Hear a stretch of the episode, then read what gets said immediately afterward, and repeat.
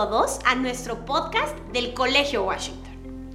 Este es un espacio en el que compartimos con todos nuestros oyentes estrategias y herramientas que esperamos sean realmente útiles respecto a distintos temas que se van presentando en nuestra comunidad. Hemos concluido con una primer temporada muy exitosa.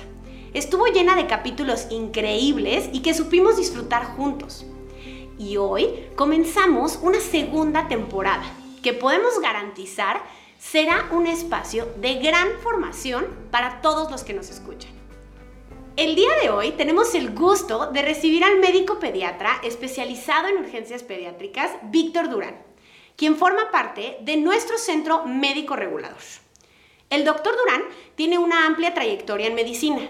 Él es médico cirujano por la Universidad Autónoma de Querétaro y médico en urgencias pediátricas por el Instituto Nacional de Pediatría. Bienvenido, doctor Durán. Es un gusto para nosotros poder contar con gente tan capacitada y comprometida como usted. Nos estamos reuniendo el día de hoy para poder atender algunas preguntas que la mayoría nos hemos planteado en este regreso a clases presenciales y que estamos seguros que este acompañamiento les será de gran utilidad a todos los miembros de nuestra comunidad. Muchas gracias, Miss Adriana. Para mí es un gusto y agradezco la invitación a estar el día de hoy con ustedes en este podcast que seguro será de mucha utilidad para todos. Muchas gracias, doctor Durán. Pues bueno, ya regresamos a nuestras clases totalmente presenciales. Y claro que con este regreso pueden empezar a surgir muchas dudas dentro de toda la comunidad de nuestros padres de familia. Es por eso, doctor, que nos encantaría poderlos apoyar en resolver estas preguntas desde su postura médica.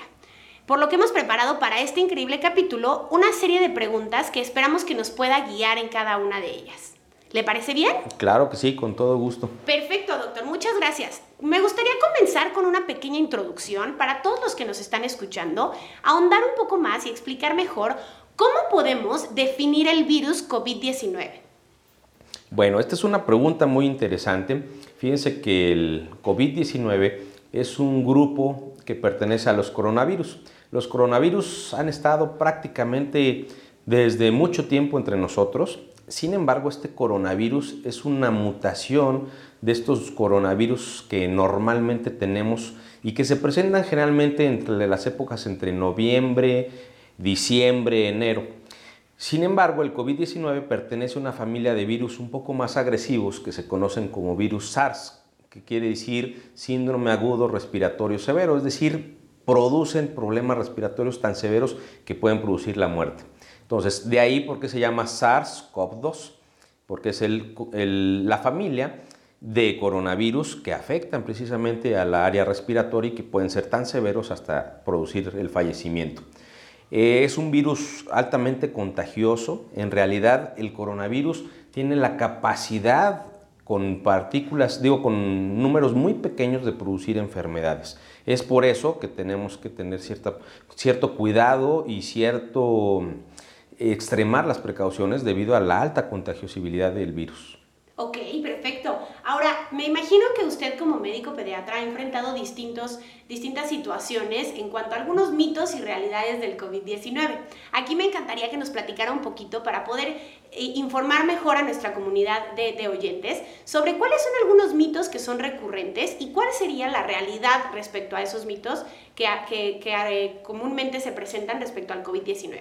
Correcto, mis Adri. Esto es yo creo que también una pregunta muy importante porque fíjense que aparte de esta pandemia que hemos tenido, ha habido una infodemia en cuanto a la cantidad de noticias que encontramos en Internet y que cabe mencionar que la mayoría son falsas.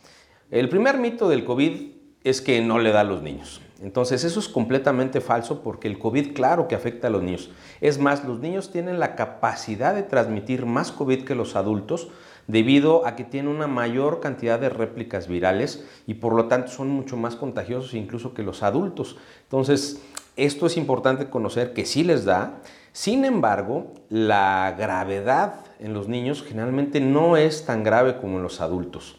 El problema es que a pesar de que el 1% de los niños que tienen COVID pueden terminar de forma muy grave, eh, en los adultos no sabemos ese porcentaje. Se ha estudiado que aproximadamente entre el 30 a este 40%, no tenemos una cifra exacta de adultos, pueden producir un síndrome severo, Pero ese es el problema, porque aunque el niño no llegue a ser un problema grave para él, sí lo puede representar para gente de la familia, los papás, los abuelos, los vecinos o algún otro niño con susceptibilidad. Entiéndase susceptibilidad a aquellos niños que tienen problemas como por ejemplo cáncer, diabetes, hipertensión, obesidad, que son los factores más importantes de riesgo. Sin embargo, también es importante que entendamos que el coronavirus es un virus que va a permanecer entre nosotros durante mucho tiempo, por lo tanto no tiene un fin como es otro mito que se cree que va a haber algún fin donde ya se va a quitar. El coronavirus queda como un virus estacional y que va a ser parte de nuestra vida cotidiana. Por eso tenemos que aprender a convivir con este virus. Otro mito que tenemos es acerca de la vacunación. Los niños que, las personas que se vacunan creen ser inmunes al virus y sin embargo la vacuna en realidad puede proteger contra infecciones leves o moderadas hasta en un 40-60%. Es decir, el 40% te puede dar. Lo que sí protege cerca del 100%, y eso hay que dejarlo muy claro, es que te protege contra que no termines en un hospital con un tubo en la garganta o que te mueras. Eso sí llega cerca del 100%. Estamos hablando de un 98-99%. Entonces, cuando la gente dice, es que yo conocí a alguien que lo vacunaron y está muy grave, tal vez sea uno entre un millón. Pero en realidad la vacuna nos va a proteger no de contraer el coronavirus, que nos dé un cuadro gripal, no de transmitirlo, pero sí de que no te mueras o termines en un hospital. Ok, perfecto. Muchas gracias por esta información. Creo que es muy importante tocar eh, es este tema sobre la infodemia que nos comentaba, doctor, porque precisamente vivimos en una era de información, ¿no? El acceso a la información es, es muy sencillo y de repente podemos encontrarnos eh, eh, algunos datos o algunas estrategias que no son del todo certeras. Entonces, aquí me gustaría rescatar y enfocarme un poquito en la parte que nos platica sobre el rol de los niños en esta transmisión del virus, por lo que nos platica, efectivamente los niños son susceptibles a contagio y como son susceptibles a contagio, también pueden llegar a ser portadores del virus. Entonces, vamos a enfocarnos en esta parte del rol de, transmisión eh, del virus respecto a los niños, hablando un poquito sobre qué tenemos que hacer ahora en este regreso a clases presenciales, como familia y como colegios, para poder seguir trabajando y como bien lo comentaba usted ahorita, entender que vamos a vivir el resto del tiempo con este virus y cómo podemos hacer para, uno, mitigar el riesgo de contagio y dos, fomentar nuevos hábitos para este cuidado. Entonces, aquí me gustaría hablar sobre la importancia de las mascarillas en los niños. También sabemos que eh, eh, es definitivo el uso en los adultos, pero bueno, empezamos a hacer ahorita conciencia con el tema de los niños. Me gustaría conocer cuál es la importancia del uso de las mascarillas, cuáles son las recomendadas y qué información nos puede compartir respecto al, al uso de mascarillas. Claro, claro que sí. Mira, el virus SARS-CoV-2 la principal vía, el 98% de transmisiones por vía de partículas o gotículas que se generan cuando toses, estornudas o cuando estás hable y hable. ¿Se fijan? Entonces, en realidad, el método más efectivo de protección pues, es tapar esta, esta forma de expeler estas partículas o estas gotículas. Y el método más eficaz es la mascarilla. Entonces, definitivamente la mascarilla debe ser usada la Organización Mundial de la Salud recomienda arriba de los dos años. Porque antes de los dos años, pues hay ciertos problemas de que los mojan demasiado, se los quita, no se lo ponen, pero no quiere decir que esté contraindicada. Es decir, puedes utilizarla siempre y cuando el niño se la deje, no le obstruya los ojos, ¿se fijan? Pero en realidad la recomendación es para mayores de dos años. Entonces, si al hablar al toser o al estornudar es la forma en que contagio, pues la mascarilla prácticamente me protege. Es importante decir que no todas las mascarillas que venden son útiles, porque las mascarillas, sobre todo aquellas que tienen a partir de tres capas, tienen una capa de polipropileno que tiene cierta carga electrostática que a la hora que tosen se atrapa esa partícula viral, esa gotícula, y hace que no se mueva. Por eso las mascarillas de tela, las mascarillas de neopreno, prácticamente no tienen ninguna utilidad, porque no tienen esta función. O sea, no nomás es tapar, sino tener cierta carga negativa que produzca ese atrapamiento del bicho. Entonces, por eso no todas las mascarillas funcionan. La transmisión, por ejemplo, si yo voy al súper, agarro algo que alguien agarró con las manos sucias, si recibo un paquete, en realidad es la forma más rara de contraer el coronavirus ¿de acuerdo? No es imposible, pero es la más rara. Si estamos hablando que el 98% es por toses y estornudos, pues el 2% restante podríamos dejarlo en superficies, por agarrar superficies donde alguien tosió o estornudó. ¿De acuerdo? Entonces, lo más importante es la protección de la vía aérea. ¿Qué más podemos hacer en casa? Lo número uno y más importante es vacunarse. La vacuna al día de hoy es algo sumamente importante en cortar esa transmisión, esa cadena, para que podamos llegar a algo que se llama inmunidad por rebaño. La inmunidad por rebaño es cuando la mayoría de las personas ya tienen, contrajeron o se vacunaron contra el coronavirus y por lo tanto van a ser menos riesgo para la gente que no está vacunada, para la población de riesgo. Entonces esa inmunidad por rebaño solo se va a alcanzar cuando la mayoría de la población, el 80-90%, estén vacunados. ¿Se fijan? Esperábamos que fuera si se contagiaran también, pero el problema es que cuando tú te contagias de COVID solo tienes un periodo de defensa de dos meses. Pasando esos dos meses prácticamente no tienes, es como si no hubieras tenido coronavirus y no tienes defensas. Para los que piensen que si me da coronavirus no me tengo que vacunar, eso es también completamente falso. ¿De acuerdo? Entonces, otra protección importante en casa, otra forma de protegerse es lavarse sus manos. El uso de gel es altamente efectivo, pero es más efectivo lavarse las manos. O sea, el gel es solo cuando no puedes o no tienes una forma de lavarte tus manos. ¿De acuerdo? La otra es siempre mantener superficies limpias, aunque es la forma menos común de lo que platicamos, pero hay que mantener superficies limpias, mantener espacios abiertos y ventilados, porque acuérdense que no es lo mismo si yo toso y estornudo, se me hace una nube de coronavirus, pero si tengo flujos de aire, esa nube de coronavirus se va a esparcir y entonces eso va a producir que en lugar de respirar 100 coronavirus, a lo mejor respiro dos o tres. ¿De acuerdo? Y básicamente es si tú también, otra recomendación importante, si tú tienes síntomas de COVID, has viajado a algún otro país, pues por lo menos tener un aislamiento de 10 días para ver si no tienes esa evolución del virus. La, eh, incubación del coronavirus va entre un día y 14 días. Ese es el tiempo estimado. En promedio son 5 días. Es por eso que dentro de las recomendaciones de aislamiento, pues son 14 días. ¿Se fijan? Cuando no tiene síntomas. Si ya tiene síntomas de COVID, entonces el periodo de aislamiento debe ser de 10 días. Es decir, de que inician los síntomas 10 días y al día 11 o 12 ya prácticamente ya no vas a ser contagioso para los demás. Ok, perfecto. Aquí me gustaría ahondar en esta parte, doctor, que nos comenta sobre el periodo de aislamiento. Como nuestra comunidad de, padres de familia que nos escuchan en este momento ya conocen, parte de nuestros protocolos de bioseguridad indican un periodo de aislamiento en caso de contagio, en caso de, eventos o de viajes. Eh, nosotros trabajamos este eh, periodo de aislamiento escolar que, que ahorita nos acaba de comentar y nos gustaría ahondar un poquito en esto, ¿no? ¿En qué beneficia este periodo de aislamiento eh, escolar cuando existe alguna sospecha de contagio o cuando existe alguna exposición? ¿Qué beneficio nos va a traer que los pequeñitos permanezcan en casa cuando, se, eh, cuando exista esta sospecha de, riesgo? Claro, miren, aquí quiero hacer una, una mención al colegio porque fíjense que el Colegio Washington es el único colegio hasta el momento certificado 100% en todas las normatividades que tenemos para prevención y contención del COVID.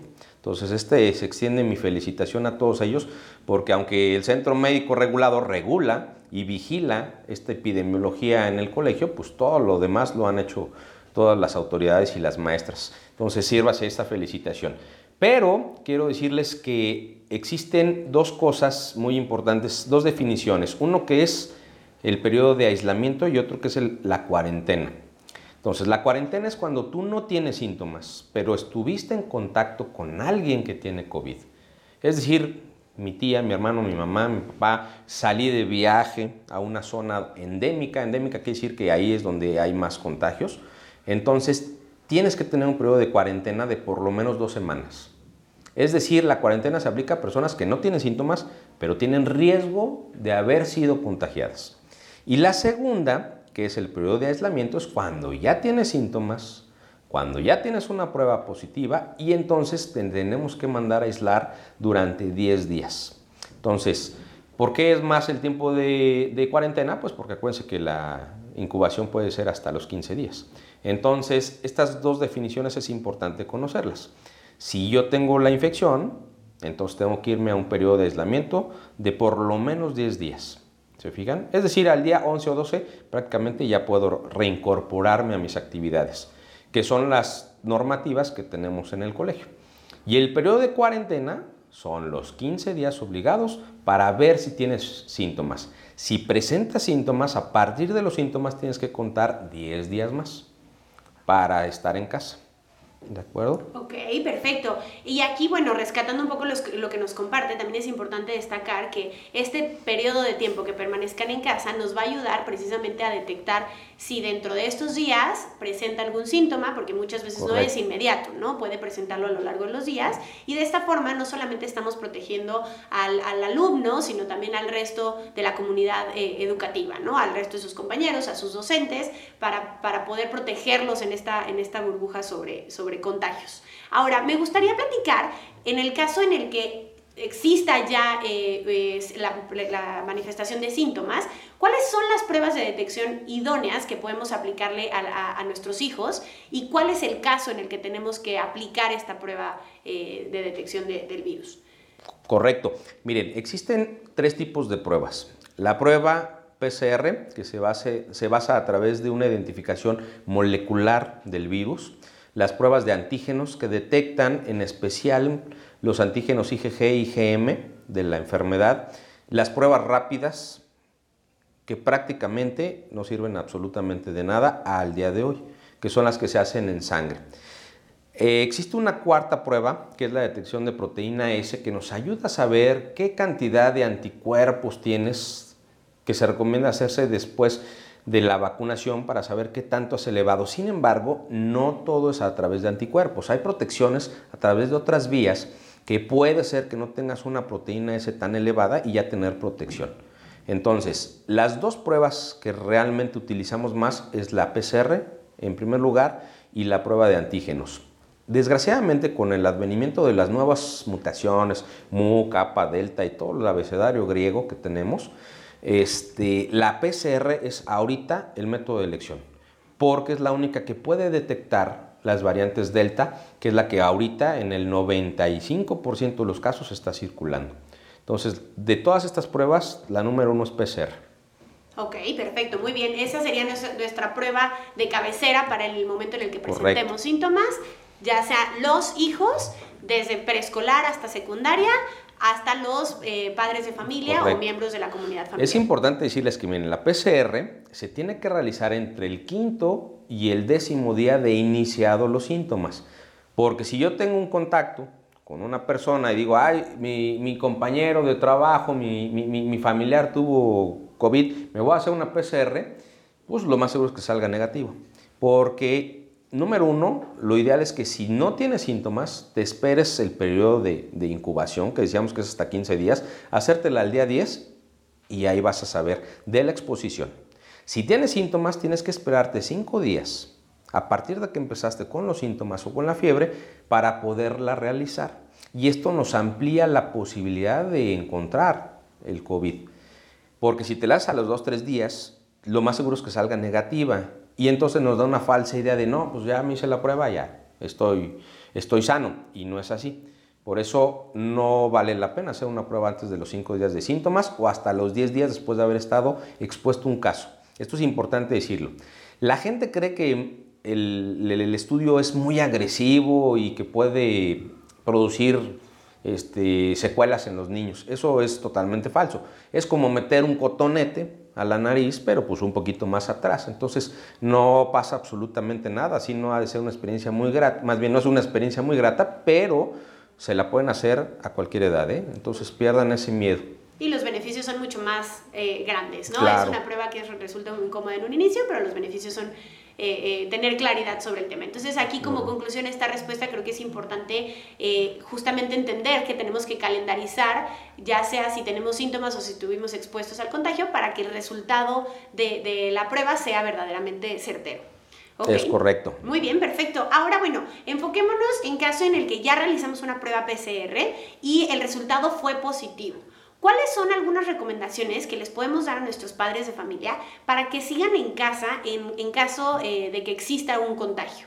Correcto. Lo primero es, si ya tienes una PCR positiva, te vuelves un caso confirmado. Existen tres definiciones epidemiológicas. El caso sospechoso es todo aquel que haya estado en contacto o que tenga síntomas de gripa.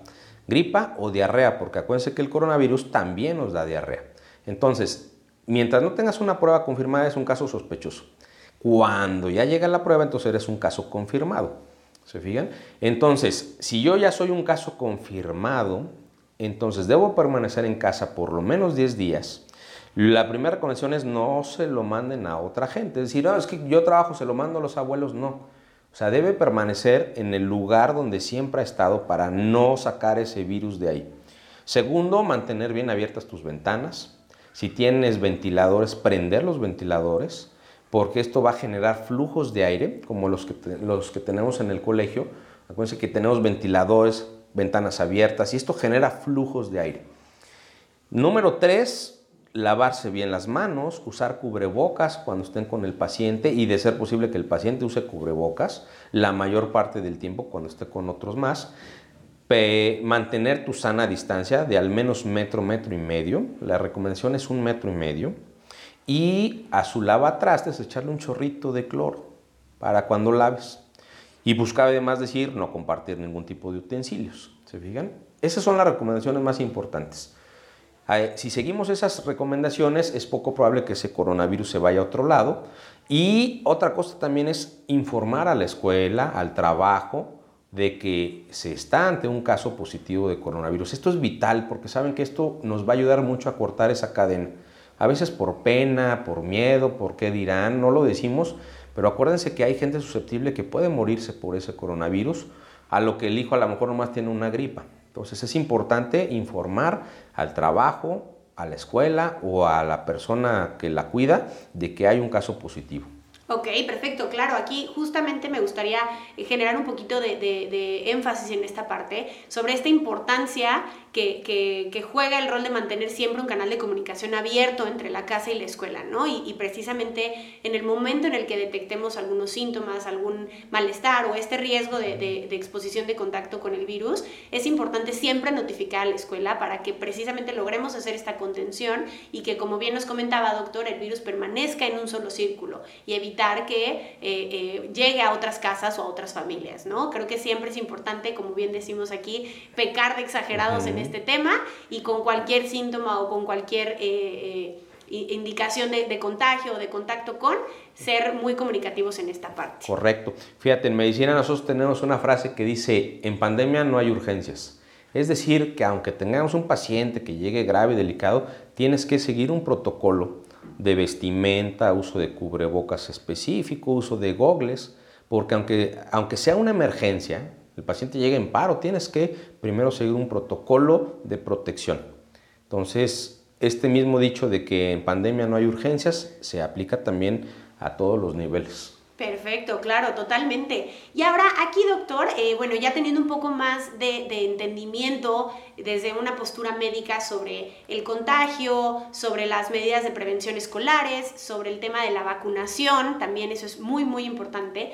Nos gustaría concluir con esta sesión de preguntas y de respuestas, escuchando eh, eh, algunas recomendaciones que usted nos pueda compartir desde su postura para que nuestros padres de familia y nosotros podamos trabajar tanto en casa como en escuela respecto a hábitos, respecto a alimentación, qué estrategias nos recomiendan para fortalecer el sistema inmune de, nuestros hijos, de nuestros alumnos. Claro, muy, muy interesante pregunta. Fíjense, las medidas de contención y de prevención ya las conocen la sana distancia, lavado de manos, uso de cubrebocas que sean tricapa o N95 o KN95. El uso de caretas sí se recomienda, pero cuando estás prácticamente eh, expuesto de forma continua, como por ejemplo los maestros, los médicos, ¿de acuerdo? Pero si no estás así en un ambiente con muchas personas, pues prácticamente puedes estar solo con tu cubrebocas y tu sana distancia. Ahora, lo más importante es, como tú bien lo mencionaste, la alimentación.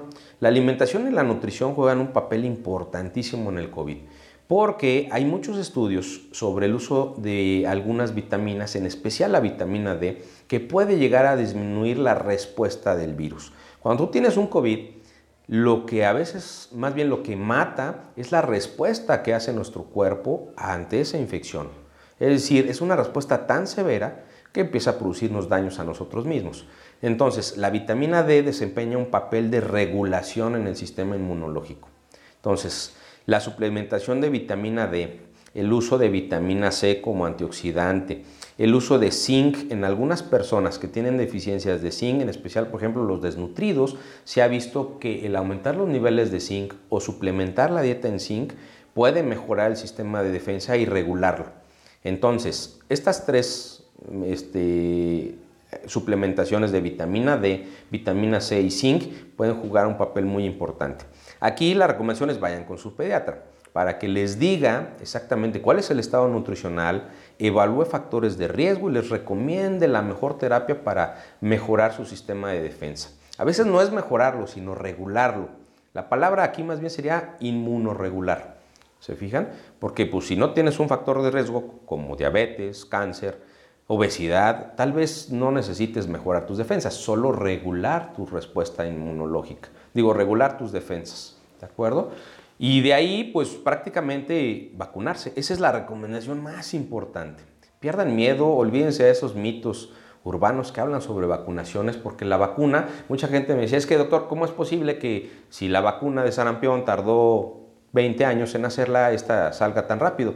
Recuerden que ahora, pues, antes cuánto tardábamos en mandarle un mensaje, hace 50 años, cuánto tardábamos en mandar un mensaje a otro estado, a otro país. En cambio, hoy tardamos dos segundos. Así como ha evolucionado esto, también la evolución de la, eh, de la ingeniería genética y biología molecular en, en, las vacunas es mucho más rápido. Hoy podemos tener detectado un virus o una bacteria en tan solo unas horas a través de ciertos estudios de biología molecular. Y las vacunas no exentan esa evolución. Por lo tanto, si es muy corto el periodo, pero acuérdense que tenemos una tecnología mil veces mejor que la que teníamos hace 15, 20 años. Entonces la vacuna es segura, es eficaz. Todavía no tenemos autorizado vacunas para menores de 12 años. La de 12 años se autorizó para población de riesgo, pero es el primer parteaguas y el inicio para que se apruebe a todos los mayores de 12 años. Y la de 2 años para arriba, apenas está en fase de evolución este, en Estados Unidos. Moderna y Pfizer son las que están ahorita en esa etapa de evaluación. Entonces, en cuanto Estados Unidos y la FDA lo apruebe, yo creo que México hará lo pertinente. Perfecto, claro que sí, doctor. Muchas gracias por compartirnos estas estrategias. Creo que es muy importante generar conciencia, sobre todo en esta parte tanto de la vacunación como el, fortalecer este sistema inmune, porque justamente empezamos ya con los meses más fríos del año, empezamos ya con el periodo de influenza estacional, entonces estamos un poco más susceptibles a un resfriado común o incluso a un contagio por influenza y es importante ahorita no bajar la guardia, ¿no? Ahorita estamos empezando ya este regreso a clases presenciales completamente con todos los alumnos dentro de nuestras instalaciones. Entonces es importante que como papás desde casita les demos todas estas herramientas para fortalecerlos y prepararlos para que este, este periodo del año que normalmente cada año estacionalmente sucede, que en cuanto tenemos un poquito más de contagios eh, eh, de, gripes o de eh, influenza estacional, es importante fortalecerlos y darles estas herramientas para mitigar un poco este, este riesgo. Claro, tienes toda la razón, eso es muy importante, mis y decirles que los coronavirus tienen un, periodo estacional, es decir, hay ciertas partes del, año donde son más susceptibles de replicarse y ese periodo empieza a partir de noviembre. Y además de esa estacionalidad del coronavirus, también la influenza tiene esa estacionalidad, es decir, que este fin de año, al haber más movilidad, pues tenemos en riesgo de tener una doble efecto pandémico que es influenza coronavirus. Entonces, mientras no te hayas vacunado contra coronavirus por tu grupo de edad, lo importante es vacúnate contra influenza. Porque acuérdense que prácticamente si tú tienes fiebre no sabemos si es influenza o es COVID y eso va a hacer que te tengamos que hacer una prueba para las dos. En cambio, si ya te vacunaste, pues probablemente solamente te hagamos para COVID.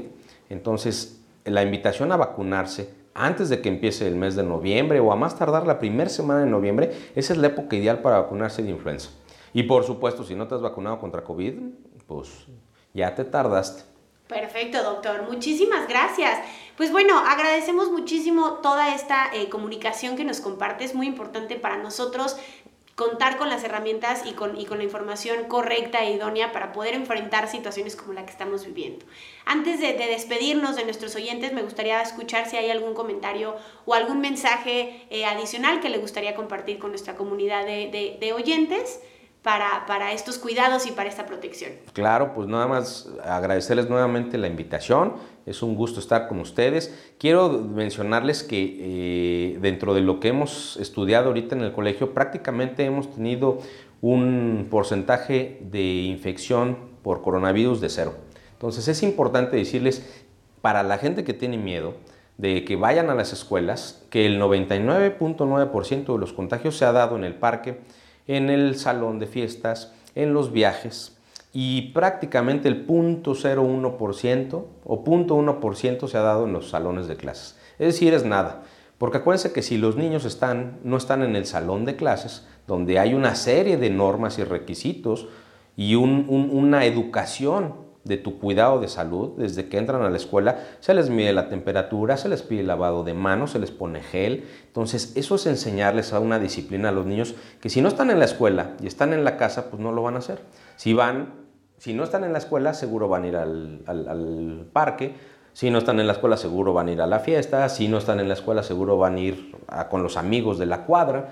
Y ahí es donde están más expuestos que en el mismo salón de clases. Entonces, eso es importante decirles que fuera del salón de clases hemos tenido la mayor cantidad. De lo que tenemos ahorita estudiado, porque cada mes hacemos una evaluación epidemiológica en el Colegio Washington, no tenemos hasta ahorita ni un solo contacto de COVID.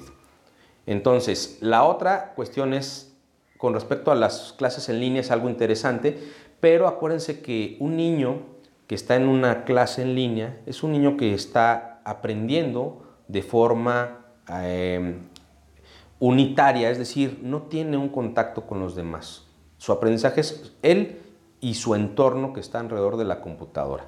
Sin embargo, el niño que va a una escuela es él, más sus compañeros, más la maestra, más toda la gente que lo atiende fuera de la escuela, las niñeras, etc. Entonces, esta alimentación, esta enseñanza y esta convivencia que tienen hacen que el niño se vuelva más sociable, porque uno de los efectos más graves de la pandemia no es la infección nada más, sino es la repercusión psicológica que estamos teniendo con nuestros niños. Entonces, vacúnense, acudan a su pediatra, que los valore, les diga qué medicamentos o qué vitaminas les recomienda y aprendamos a vivir con el COVID. Esa sería mi, mi recomendación y mi última Perfecto, doctor Durán. Muchísimas gracias. Toda esta información que nos comparte, de la mano de las especificaciones que sus pediatras de cabecera les compartan en cada caso eh, específico de cada uno de sus hijos, va a ser clave y fundamental para que podamos seguir y garantizar la permanencia de este regreso a clases presenciales. Agradecerle muchísimo el tiempo que nos brindó doctor Durán para colaborar en una cápsula tan interesante y que estamos seguros que les va a ser, servir de muchísimo apoyo a todos los padres de familia de nuestra comunidad. Eh, nos comentaba hace algunos segundos que tenemos efectivamente al día de hoy cero casos de contagio eh, de COVID-19 dentro de nuestra comunidad escolar. Entonces aquí hacer una felicitación tanto a todo nuestro personal del colegio como a todos los padres de familia en casa que nos han ayudado a poder garantizar estos, este cero, cero eh, contagios. Eh, también les queremos agradecer a todos los que nos están escuchando el día de hoy por acompañarnos en nuestro primer capítulo de la segunda temporada de nuestro podcast del Colegio Washington. Cada mes van a encontrar en este canal distintas cápsulas que forman parte importante de nuestra formación tanto como padres de familia como de personal educativo. Así es que los invitamos a que nos acompañen todos los meses en este canal y que nos escuchen desde el lugar que gusten y en el momento que los deseen. Y pues bueno, nos despedimos de este capítulo, no sin antes recordarles la importancia de trabajar siempre en equipo y de mantener en todo momento una comunicación transparente para que podamos así garantizarles un espacio seguro a todas nuestras familias Washington. Y continuar así modelando los innovadores que transforman al mundo. Gracias por escucharnos.